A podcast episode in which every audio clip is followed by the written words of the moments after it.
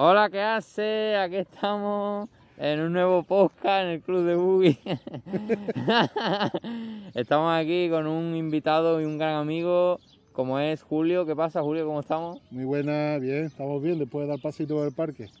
Bien, bien, bien. Vale, vale, que está aquí con la perra que puede ladrar en cualquier momento si se ve a un perrito o algo, porque se ponen a olerse los culos los perros y esas cosas. Claro, y también para protegernos, no vaya a ser que el perro nos quiera mear encima. Pero mi perra siempre conmigo a todos lados.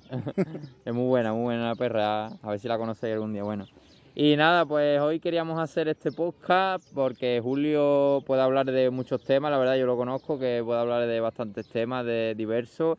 Y bueno, hemos decidido que hoy podemos hablar, por ejemplo, de política y de coronavirus, que él la verdad es que creo que puede aportar bastantes cosas porque sabe bastantes cosas y tal y tiene opiniones consolidadas, por así decirlo. Bueno, en primer lugar, eh, a ver, ya para que empecemos a divagar un poco y tal, te podría preguntar, eh, ¿qué opinas de la gestión del gobierno actual de la pandemia? ¿Cree que está bien, por ejemplo, eh, el tema del equilibrio que está habiendo, o sea, entre economía y salud para mientras se va vacunando para que todo salga adelante o no? Sí, a ver, el gobierno tiene sus fallos, evidentemente, ya que esto es una cosa nueva que nunca se ha dado. No hay una fórmula exacta para, para solucionar este problema. Nadie la tiene y lo estamos viendo a nivel mundial. También estamos viendo que hay aciertos y fallos en todas las partes del mundo. También depende de la cultura de cada uno, pero ya eh, poniéndonos a lo que es nuestro país, España, que tiene su, su, problemática también por el tema del estado de las autonomías, ¿no? La sanidad está, está como una, una política de, de cada comunidad, no una política, no, no me sabe el nombre, una... Sí, que cada comunidad tiene sus directrices. Eso es, sí, que son, cada comunidad administra la sanidad, aunque haya ministro de sanidad, realmente las competencias están delegadas en las comunidades, eso que no me salía, y entonces al final pues son 17, 17 comunidades las que están participando de esto. En un primer momento el gobierno fue el que, el que lo hizo todo, luego lo delegó a las comunidades, que es lo que tenemos ahora. ¿Que cómo lo están haciendo? Pues yo, desde mi opinión, mm, tiene sus fallos en un montón de cosas, pero al final el grueso de lo que se está haciendo creo que es lo correcto, que no es otra que eh, el virus no va a desaparecer aunque nos encerremos. Y, el virus es algo que hay que pasarlo, o sea, la gente se tiene que infectar y tiene que pasarlo. ¿Pero tú, crees que, tiene que pasarlo todo el mundo, por ejemplo? No, todo el mundo no. Claro, todo el mundo no. Pero una enfermedad no te puedes esconder detrás de una burbuja. Entonces, ¿cuál es el problema del virus? Porque si alguien lo coge y, no hay una cura para el virus, porque realmente no la hay ahora mismo, estamos investigando desde el año pasado para acá, hay medicamentos que se saben que funcionan, otros que no, hay gente que le funciona, gente que no, dependiendo de la genética de cada uno. Al final, esto es una lotería. Entonces, que muera alguien por el virus depende más de la genética y del estado de salud de esa persona que, de, que, del propio virus. Que del propio virus. Ahora, lo que sí que puede pasar es que haya alguien que se infecte, se ponga con complicaciones y no tenga sitio en el hospital. Si no tiene sitio en el hospital y no lo podemos atender, aunque solo sea para conectarle un respirador, que por ejemplo ha habido gente que ha necesitado estar conectado un respirador dos meses en la UCI y sin ello hubieran muerto, pues resulta que tenemos que hacer las cosas posibles para que todo el mundo tenga la oportunidad de ser atendido si lo coge. Claro, que no haya colapso sanitario. Exacto, entonces, ¿qué es lo que estamos haciendo? Pues lo que se está actuando, no solo en España, sino en toda Europa, y yo diría que en gran parte del mundo, no, sé, no los conozco todos los casos, pero la mayoría del mundo occidental, el mundo civilizado entre comillas, ¿no? lo que está haciendo es abrir y cerrar según haya más o menos casos. Que tenemos un montón de casos y vemos que se nos está desbordando la cosa eh, restringimos la movilidad, restringimos los negocios, restringimos las aglomeraciones de gente. Como adaptación al momento, por Claro, adaptación al momento. Entonces restringimos que la gente se esté junta para que no se contagien tanto y que no haya tantos casos a la vez que permita que no se pueda atender a alguien en el hospital. Y entonces muera por no poder ser atendido, por no poder ser atendido. Si, si vuelven a bajar los casos, pues abrimos la economía, porque también hay que tener en cuenta que hay gente que muere por no, no tener ingresos para comer. Eso también, aunque seamos un país rico, entre comillas, y un país industrializado, en España también hay gente que lo pasa mal y sobre todo muchos sectores que por H o por B, porque funcionan de esa manera, como norma general, mm, me estoy hablando de, la economía sumergida, ¿no? Hay sectores, por ejemplo, como el de los cacharritos, que casi todos funcionan en, economía sumergida, en negro. Entonces esa gente muy difícilmente van a llegar a las ayudas. Claro, las ayudas estatales. Estatales, claro, hay ayudas estatales, está, está habiendo ayuda, tanto de- del Estado como de las comunidades, como de los ayuntamientos. Claro. Ayuntamientos los están que dando. trabajan en negro, claro, después Claro, se comen el marrón. Claro. Claro, hay, hay, dos, hay dos cosas. Primero, los que trabajan en negro no van a tener las ayudas. Y segundo, las ayudas son ayudas, no son sueldos. Entonces habrá gente que aunque le den la ayuda, no le supla el sueldo que él tenía, porque si tú tenías un negocio como autónomo y ganabas 3.000 euros al mes, tú tienes tu vida hecha para 3.000 euros. Entonces resulta que si tú tienes una hipoteca de 1.100 euros y tienes un coche de 300 euros y luego vives con los otros 1.400, ¿no? Pues resulta que ahora la ayuda son 800 euros. Hombre, el Estado no está para darte los 3.000 euros que tú ganabas. Claro. Pero claro, a ti no te llega con los 800 euros ni para pagar la hipoteca. Con lo cual no podemos cerrar y que la gente se, ag- se agote en casa. Eso lo podrán hacer los funcionarios y los trabajadores de, de grandes empresas que son como funcionarios, con un sueldo fijo que lo van a cobrar sí o sí. Pero todos nuestros autónomos, ya sea hostelería, ya sea sector de los cacharritos, ya sea sector de la Semana Santa, del tema de los cirios, to- toda esa gente necesitan que haya actividad comercial para vivir. Entonces, ¿qué hacemos? No podemos ni cerrar ni abrir. Lo que tenemos que hacer es cerrar y abrir según suba o baje los casos. Claro. Pero No una cosa, otra. pero no habría, por ejemplo, a ver, no, no se ¿tú no crees, por ejemplo, que se podría haber solucionado lo del virus con un confinamiento global? Eh, pero, o sea, pero más, a ver, más, est- porque es que el confinamiento en sí de 2020 no ha servido para nada, ha servido para hundir la economía más todavía, ¿no? No, sí ha servido. Vamos, yo sí veo que haya servido. O sea, el virus no desaparece por confinarnos. Eh, tú suponte que, que- vamos a poner un, un ejemplo, una metáfora. Tú suponte mm, que a- cometes un delito y la policía te busca y tú te escondes en un almacén. Mientras estés escondido, la policía no te, no te encuentra, ¿no? Claro, Pero te vas a tirar toda la vida escondido en el almacén o en algún momento tienes que salir. en un momento tienes que salir. Claro, cuando salgas, la policía te sigue buscando, con lo cual puede ser que te encuentre. ¿Qué es lo que hace al estar escondido? Retrasar el momento de que te encuentre, ¿no? Con el confinamiento hemos hecho lo mismo. Nos, nos vino el- a todos los países, ¿eh? nos vino este- esta epidemia, esta pandemia, no solo sin estar preparados, sino que es que encima, como los cabrones de los chinos, que fueron los primeros que tuvieron el, el- el confinamiento y, y y- y lo, lo sabían y se lo callaron un poquito, ah, lo que hicieron fue coger todas las mascarillas y todos los EPI y todas las cosas de todo el mundo mundial y cuando nosotros nos estalló en Europa no había ni mascarillas para la gente, es que no había ni para los sanitarios. Entonces, ¿cómo narices vas a coger tú y vas a dejar que la gente salga a la calle sin ni mascarilla? Lo primero que tuvimos que hacer es todo el mundo en casa encerrado porque están los hospitales colapsados, no podemos permitir que la gente muera. Ahora, llegan ya las mascarillas, pues ya podemos abrir un poquito. Ya, por ejemplo, incluso ahora mismo en este caso, la, la cuarta ola yo no creo ya que sea ni problemática. Habrá cuarta, habrá quinta, habrá sexta y seguirá habiendo olas hasta que no interese y ya ni sepamos que haya ola, pero la seguirá habiendo. Todos los años hay olas de gripe y todos los años mueren en España 10.000 personas de gripe alrededor. Unos años 8, otros años 12, pero la media son 10.000. A nadie le ha importado hasta ahora. Nadie ha cerrado la economía. En invierno los, hospitales se colapsaban todos los años por gripe y moría gente por gripe en España. Nadie le ha importado, nadie ha querido cerrar la economía. Pero es que esto era un virus que no sabíamos cómo iba a reaccionar y que podía ser que muriera muchísima más gente. De hecho, así ha sido. No tanta como podía haber muerto si no nos hubiéramos encerrado, pero sí que ha, sí que ha muerto gente. Entonces, habiéndonos encerrado, ¿qué hacemos? Nos escondemos durante años porque el virus no va a desaparecer. Lo que hemos hecho es retrasar el contagio de una a otra, para darnos tiempo a estar preparados y a, y a estar con medidas cuando nos contagiemos. Que siempre no nos vamos a contagiar, porque el virus tiene una tasa de contagio muy, muy rápida y muy fuerte cuando hay mucha gente que nunca la ha cogido y se puede contagiar. En el momento en que ya haya gente que la haya pasado o que ya esté vacunada, ya no la tasa de contaminación no es tan, no es tan rápida ni tan alta. ¿Entiendes?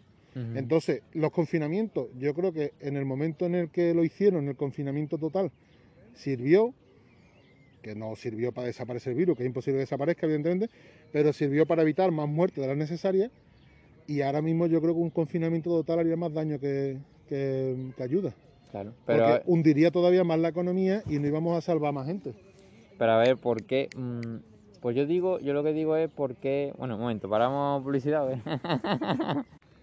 bueno, ya estamos aquí de vuelta. bueno. Problemilla con Mali. bueno, Y yo, a ver, que yo lo que te decir, a ver, por ejemplo, que ¿por qué no hemos podido, o sea, con el confinamiento, hacer que no quede ni un ni una molécula del virus, ¿sabes lo que te digo? ¿Por qué, por qué Sí. dirías tú que no hemos podido hacer eso, ¿sabes? ¿Entiendes lo que te quiero decir? Sí, sí, sí, yo te entiendo, pero es que yo eso creo que es imposible. ¿Por qué? ¿Hay algún virus que haya desaparecido de la faz de la Tierra? La viruela hay después de siglos de... Pero han dicho, han dicho, a ver, que el virus se, ma- se mantiene en, su- en tal superficie tanto tiempo, en otra superficie tanto, tanto otro tiempo, no sé qué. Y así en las personas, pues, mm, van pasando el contagio y tal. Y Sí, después- pero ¿y, y entonces por qué el virus de la gripe no muere y vuelve a aparecer todos los años? Bueno, pero eso es el virus de la gripe que es diferente del coronavirus, ¿no? No Bueno, sé. son, fa- vamos, son, son de la misma familia realmente. Eh, coronavirus es una familia de, de virus y también es de la gripe Pero hay- similar. Pero da igual, pero Hemos me estado referí... todo este tiempo, antes de la pandemia, hemos estado sin coronavirus, ¿no? Claro, Eso sí, sí. eso. No estaba el virus. entonces, No, bueno. y, y volverá a no estar porque el que no esté, no es que no esté.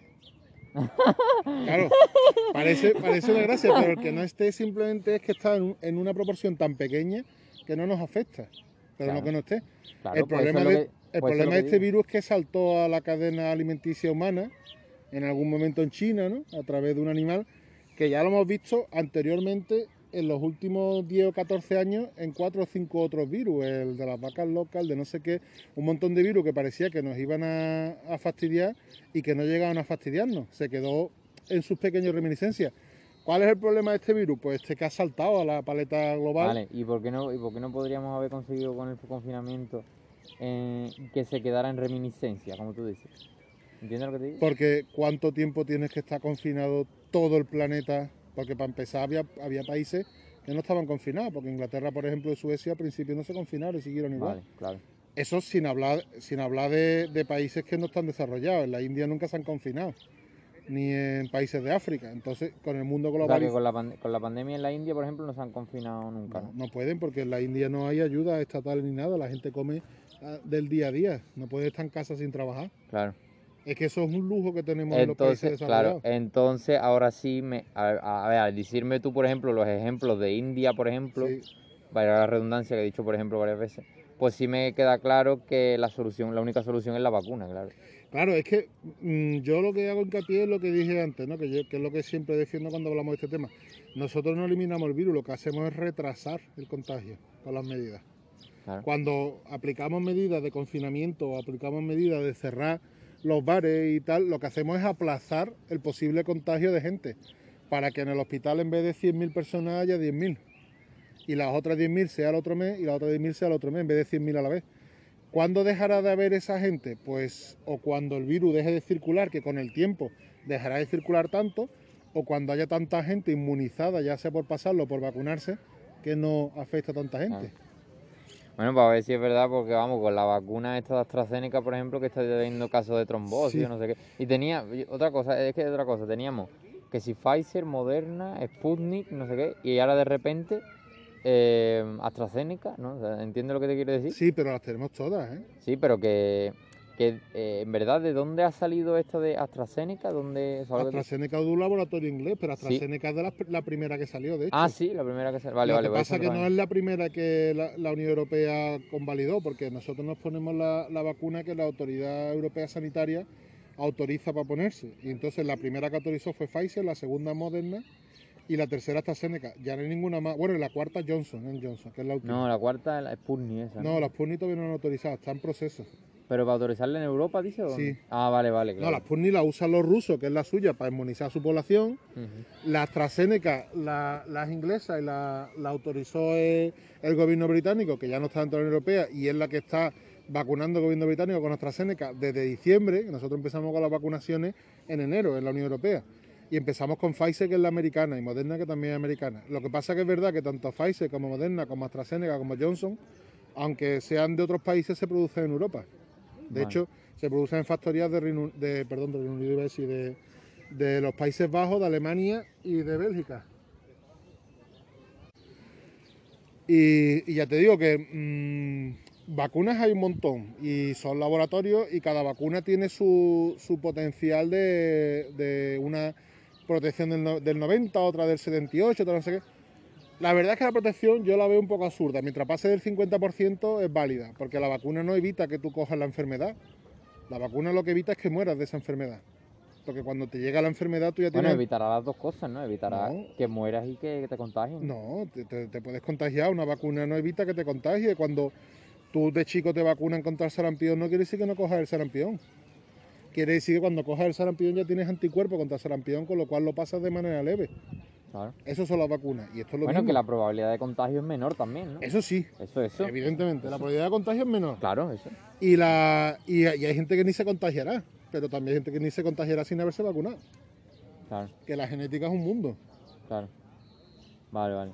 Bueno, y si, a ver, si hablamos de otros temas ahora, no sé, de, de política y eso, tú, Sí. en- por e- a ver, tú, mm, ¿qué te considerarías que eres? ¿Más de centro, derecha, izquierda, si lo quieres decir, o Yo de izquierda, de izquierda, vale? sí.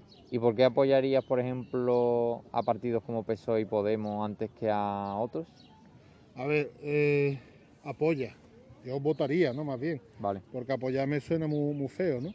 bueno, Eh, apoyar, apoyar claro. o votar, sí, más o menos Sí. lo mismo, ¿no? No sé. Eh, bueno, no es lo mismo, porque hay gente que parece, en la vida general hay gente que parecen hooligans, ¿no? De, de los partidos igual que el de fútbol, ¿no? Que, que por cojones tiene que ser eso, sí, sí, sí, sí. Y la política hay que tomársela de otra manera. La vida, mira, a mí mi padre cuando yo empecé a tomar conciencia me dijo una vez de chico algo que se me quedó grabado para siempre y le suelo decir a la gente. eh, no hay un partido que sea el que, el que el bueno, no hay un partido bueno y tampoco hay un partido que sea el que cuadre con tus ideas. Hay el partido menos malo y el partido que más se aproxima a tus ideas, que es muy distinto. Y eso puede cambiar con el tiempo. Hoy puede ser un partido y mañana puede ser otro. Por supuesto.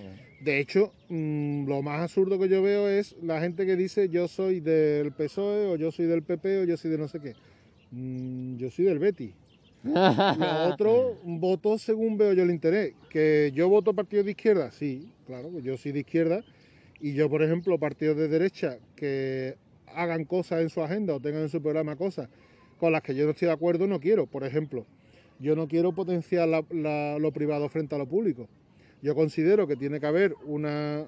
Bueno, para empezar, yo soy capitalista y me gusta el sistema capitalista, pero el sistema capitalista es el verdadero, no el capitalismo podrido que tenemos. Ahora te explico, luego hago un inciso y te explico eso, pero bueno, para no irme del tema. Eh, yo creo que tiene que haber el, el Estado. eh, ahora, por ejemplo, en esta crisis del COVID que hemos estado hablando antes, se ve muy claro cuando como la gente es muy chaquetera, ¿no? Porque hay gente de derecha que dice que el Estado no debe de, de meterse en sus negocios y que lo privado es privado. Mm, ¿Cómo vas a sacar una ley para controlar el alquiler si eso es un negocio privado y el Estado no se puede meter en un negocio privado? Pero luego resulta que hay una pandemia y no alquilan y quieren que el Estado les dé ayuda, ¿no? Pues si el Estado da ayuda, el Estado también tendrá que regular. Como he dicho antes, el Estado no da sueldo, el Estado da ayuda. ¿Y por qué da ayuda al Estado? Pues porque tiene que haber un equilibrio. Nosotros vivimos un estado de bienestar, que es nuestra democracia, como las democracias occidentales, y lo que se tiene que favorecer es la igualdad de oportunidades para todo el mundo. No porque seas rico o seas pobre tengas que tener tu camino marcado. Claro. Entonces, ¿qué creo yo? Pues yo creo que tiene que haber una sanidad y una educación pública de calidad y puede haber una privada. No hay problema en que haya una privada, yo no tengo ningún problema. Pero tiene que haber una pública de calidad, sufragado con los impuestos de todos, en el que si uno quiere estudiar una carrera la pueda estudiar y si uno tiene que ser operado se tenga que operar. Luego que lo privado sea también aña- añadido. Tiene que haber también un sistema de, carreteras y un sistema de, cultural que el Estado provea igualdad de oportunidades. Tiene que haber opciones para que la gente acceda a la cultura, a la música, a la literatura, a lo que sea, y también que la gente se pueda desplazar, que las carreteras no deben de ser de peaje, pienso yo, tienen que ser públicas sufragadas con los impuestos de todos. Que hay cosas que no deben de sufragarse con los impuestos, evidentemente, pero eso ya son otras cosas. Entonces, ¿qué es lo que hacen normalmente los partidos de derecha? Pues los partidos de derecha suelen tirar a lo, privado, a privatizar, a, que para aligerar al Estado de, impuestos y para que, el- porque, el- para que digamos para que el que tiene dinero no pague impuestos y al final que la carga sea de- del, del, medio, digamos, ¿no? No te voy a decir del pobre, porque eso del pobre es un- una historia muy antigua, ¿no?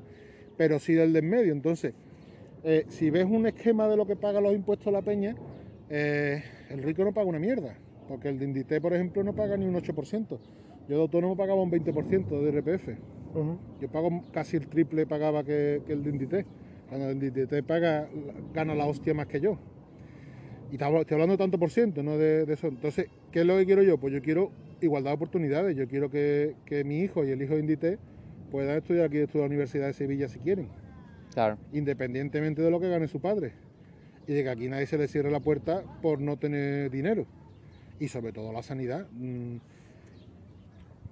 Luego entramos en otras cosas, por ejemplo, yo me considero feminista y yo, por ejemplo, estoy a favor de los derechos y de la igualdad de derechos en todos los sentidos. Entonces, bueno, el feminismo es otra historia ya. El feminismo es eso. otra cosa, yo te iba a decir, por ejemplo, a ver, el caso, yo qué sé. A ver, yo entiendo perfectamente eh, lo del tema del feminismo, de, la reivindicación de, lo, de, la igualdad entre hombres y mujeres en cuanto a derechos laborales y otras historias, vale. Eh, pero, por ejemplo, si nos ponemos con lo del lenguaje inclusivo o lo que sea, bueno, eh, yo te iba a decir simplemente que la palabra feminismo es que ya no, a ver, no implica, lo que es el nombre no implica que tú vayas a saber que ese partido eh, reivindica la igualdad y tal, ¿no? Entonces debería llamarse como igualitarismo o algo así. Porque si después reivindica... Pero es que una cosa es la igualdad y otra cosa es el feminismo. El feminismo persigue la igualdad. Pero el feminismo es un movimiento de las féminas que persiguen la igualdad.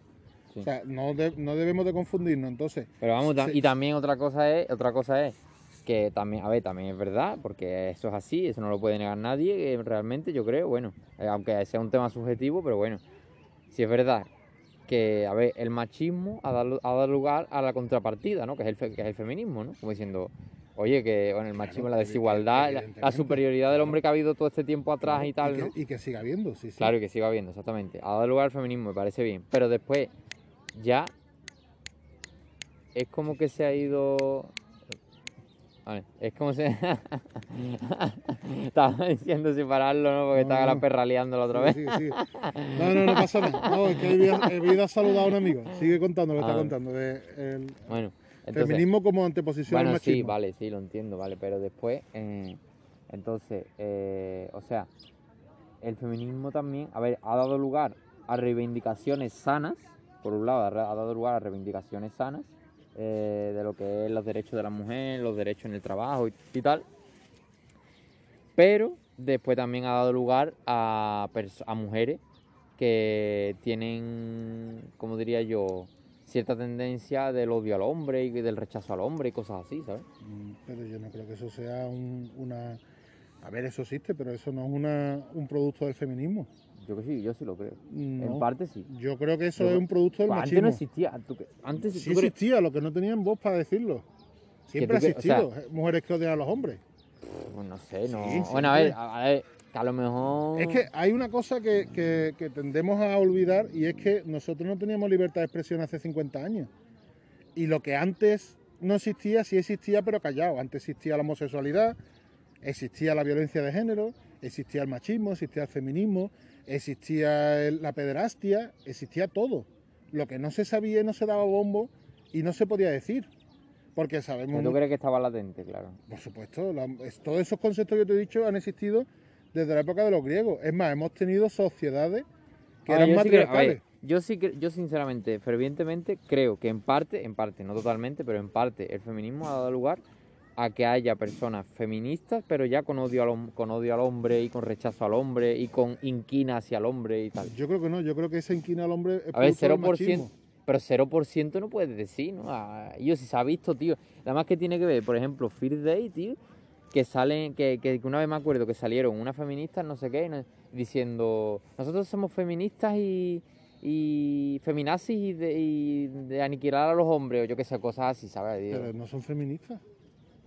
Bueno, vale, ya, ya, bueno, ya claro. Es, que, a ver, es que antes tú lo has dicho, vamos a entrar en el lenguaje. ¿Qué es el feminismo? El feminismo es la corriente que persigue la igualdad. Si la tía se está diciendo soy feminista y quiero matar a los hombres, no está persiguiendo la igualdad, entonces no es feminista. Es como si yo te dijera, yo soy bético y quiero que pierda el Betis y gane el Sevilla. Tú no eres bético, tú eres sevillista. Vale, vale, Por mucho que tú digas que eres bético. Claro, claro. Pues esa no es feminista. Bueno, ya es, tema de concepto, de palabras. Exacto, esa es hembrista, claro, pero es que el problema. Tema de concepto. Y eso, eso es una cosa que. Claro, es que el caso es, claro, el caso es que ahora también es, verdad, o sea, también es verdad que hay, o sea, hay gente que se hace llamar feminista. Eso sí. Y es hembrista o tiene el odio al hombre, lo que sea, y, y eso, y se hace llamar así. ¿sabes? Por supuesto. Y si a lo mejor se disfrazan en el movimiento. Claro. Eh, Se, ahí mete, se te mete, acuerdo, se te mete en la manifestación del 8M Estoy y de al acuerdo. final es una hembrista o una... Claro. Eh, luego. Han llamado por y yo, teléfono. madre mía, qué liada aquí, la perra, llamadita. Un podcast auténtico de verdad, de la Far- vida cotidiana. Falta que me llamen de Fear Day otra vez aquí. No, no, no. Bueno, que para el que no lo sepa, ya un poquito de spam, que estuve en Fear Day en 2017 en mi Facebook. Víctor Suárez Redondo, podéis ver mi capítulo de Fear Day 2017. Totalmente. Muy chulo. La chavala, la chavala no merecía la pena. O sea, ¿tú lo piensas de verdad que no, merece- que no merecía la pena? No, pero, pero- Para ti, ¿no? O No te pegaba ni con pintura.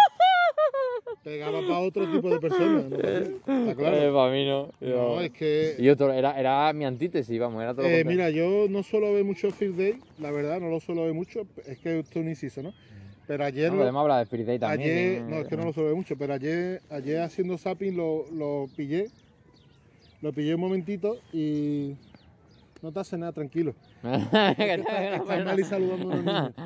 Entonces, eh, simplemente era comentar eso, que hice un, un, un zapping y coincidió en que había, yo no sé si tú lo viste ayer, creo que era ayer, en el que había un tío súper petado de gimnasio y una chavala con el pelo rojo, mm, digamos rellenita, que no le gusta el culto al cuerpo y que ella dice que el cuerpo es lo de menos.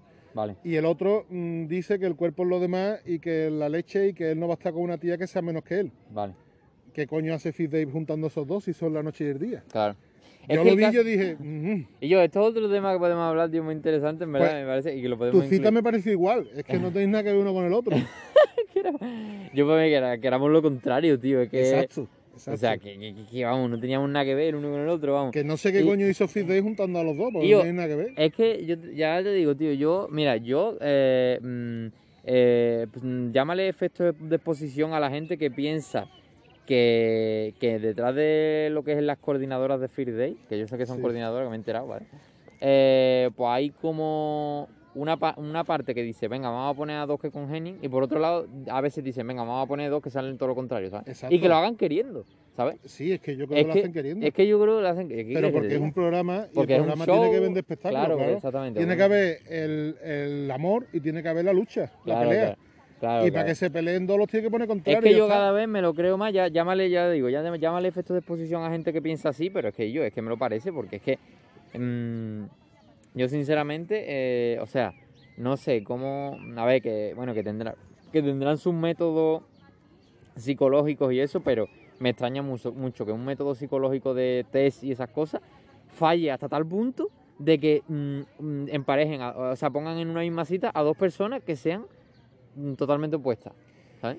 Yo, mira, yo antes lo veía mucho cuando estaba con mi ex, le encantaba y, lo, y me lo ponía siempre y lo veía. Y yo siempre, cuando sacan las tres o cuatro parejas, siempre veo que hay una que no pegan nada, otra que son la hostia que pegan muchísimo, y luego dos que puede ser que sí o puede ser que no. Y yo creo que la hacen Que hay de queriendo. todo, vamos, hay de sí, todo, sí, la hacen queriendo, la hacen Hacen queriendo. yo creo que sí que la hacen Oye, que queriendo. también puede ser que surja el amor entre los dos que no pegan nada. Nunca se sabe. A lo mejor también juegan a eso, a, a intentar sacar el imposible, no lo sé, para dar más espectáculo. Yo creo que no, yo creo que lo que buscan es eso, la, la pareja que, que, que, que destiende- que encienda la ternura en el espectador y la pareja que encienda la risa en el espectador, porque los que no pegan nada al final. Y yo el otro día vi una noticia que decía, de, de- de un, de un hombre que decía, no hay una tía fea, hay un cubata por bebé. Eso sí, claro. Cuanto más beba, más, más te parece que es más guapa. ¿no? Hostia, claro. tío, madre mía. Mira, que- yo, yo de chico desarrollé una norma que era no ligar nunca ni en feria ni en Semana Santa. ¿Y eso por qué? Porque están todas guapísimas vestidas de flamenca o en Semana Santa que van todas en perifollas y súper guapas. Yo de hecho me eché una novia cuando estaba en instituto en Semana Santa y cuando la vi luego en tres semanas de normal no la conocía. Hostia. A mí era recién levantada con los pelos alborotados, ¿no? Ay, que yo, yo no estoy, que a lo mejor ya le he pasado lo mismo conmigo, pero Eh. que, que, que yo lo vi que dije, coño, prefiero ligármela un día normal y no me voy a, Y yo, y de- a asustar. Y después, tío, o sea, bueno, hay, hay muchas cosas que podemos comentar de Free Day. Esto es cuestión de que la perra que está liando. Bueno. No, y yo, hay otra. Hay, hay otra. O sea, otro tema que podía hablar de Day y eso, porque si lo, podría hablar sobre todo si viera noticias de Firde aquí teniendo una tablet a la vez que grabo, a la vez que veo noticias en la tablet y grabo el podcast y eso, pero no se da el caso, bueno.